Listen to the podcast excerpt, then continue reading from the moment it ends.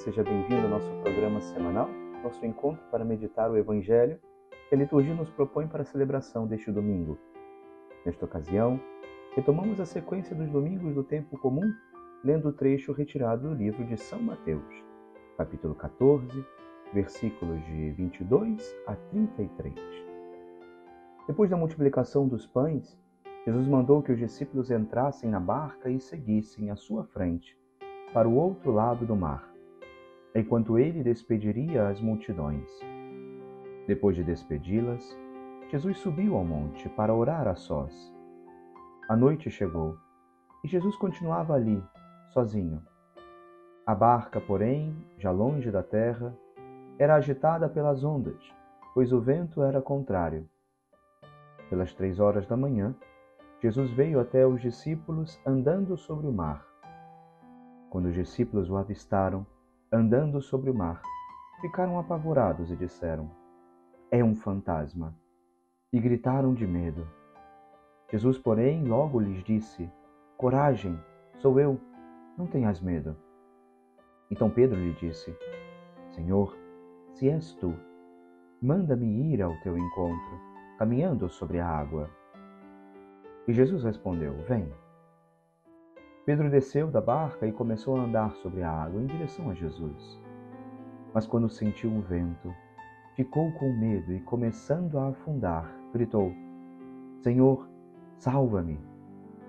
Jesus logo estendeu a mão, segurou Pedro e lhe disse: Homem fraco na fé, por que duvidaste? Assim que subiram no barco, o vento se acalmou.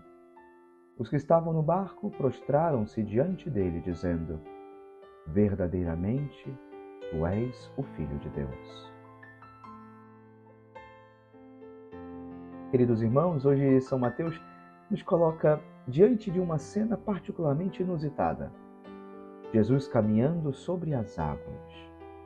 Este fato, por si só, já nos chamaria a atenção neste trecho, mas quisera poder reler agora brevemente, novamente, este Evangelho sob a chave do mistério da Igreja. Não poucas vezes vemos como os evangelistas trazem a figura da barca como uma imagem simbólica da Igreja. Algumas, aliás, têm elementos muito significativos, principalmente quando o Senhor prefere e escolhe entre as demais barcas a barca de Pedro. Todavia, no relato que hoje estamos escutando, Jesus não está na barca, mas vai ao encontro dela. Depois de passar uma longa jornada a sós, em oração, Jesus caminha até os apóstolos amedrontados pela agitação das águas, a ameaçar a barca em que eles se encontravam. Deus está nos ensinando a não procurar atalhos quando coisas ruins acontecem.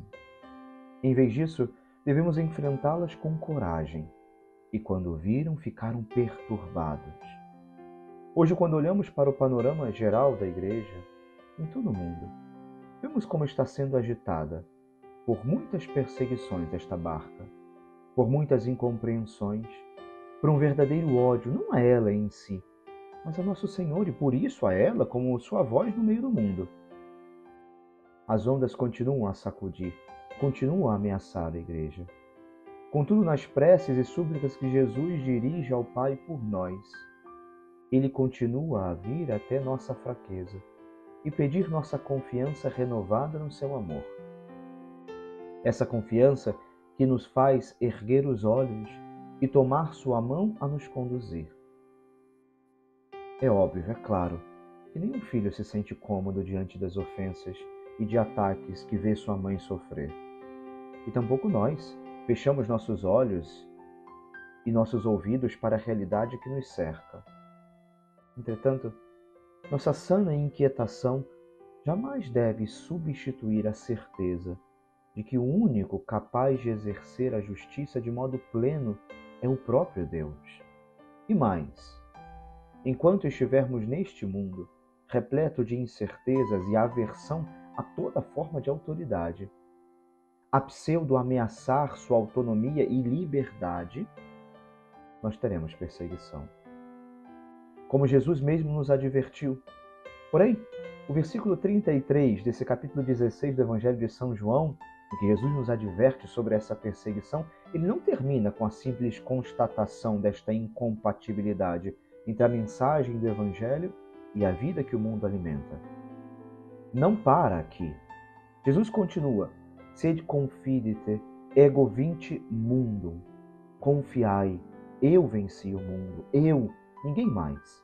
Tende os olhos postos em mim, Há muitas distrações nesta caminhada, mas se você olhar para mim, se você não deixar de olhar para mim, eu serei sempre seu suporte, seu sustento, sua força, coragem. Eu venci o mundo. O Papa Bento XVI, na sua última catequese pública, comentou uma outra passagem evangélica que trata precisamente desta barca, que é a igreja, no meio do mundo. Ele comentava naquela ocasião, fazendo uma leitura do seu pontificado, uma realidade que precisa também nós, também a nós no dia de hoje consolar, durante a nossa vida, encontrar o nosso consolo nesta certeza. Dizia o Papa: Posso dizer que o Senhor me guiou verdadeiramente, permaneceu junto de mim, pude diariamente notar a sua presença. Foi um pedaço de caminho da igreja que teve momentos de alegria e luz, mas também momentos não fáceis.